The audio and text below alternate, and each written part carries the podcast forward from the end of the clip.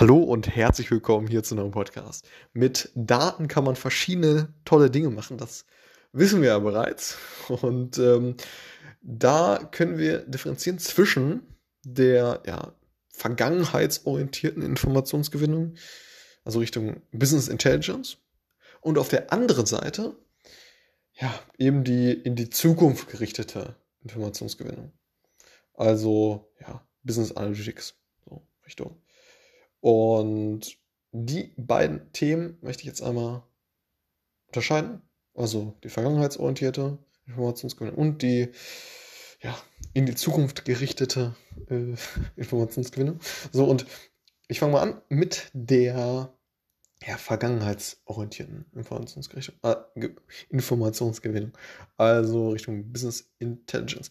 So, da haben wir das Thema, dass wir ja, wir haben immer die Daten zur Verfügung, also für beide Themen haben wir die Daten zur Verfügung, die bis dato gesammelt wurden.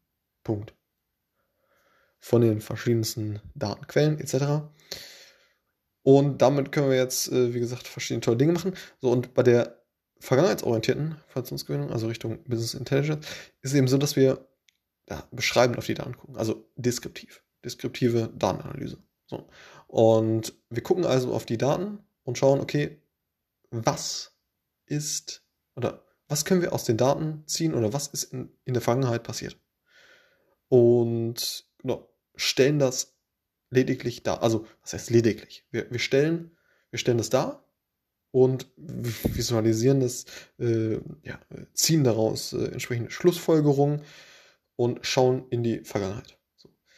Und auf der anderen Seite haben wir eben ja die in die Zukunft gerichtete Informationsgewinnung, also Richtung ja, Business Intelligence, äh, ja, Business Analytics, sorry, in die Richtung Business Analytics. So.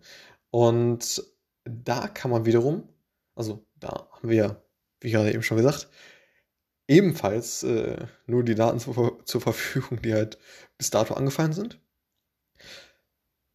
Und schauen, auf Basis dieser Daten, die in der Vergangenheit angefallen sind, schauen wir also in die Zukunft.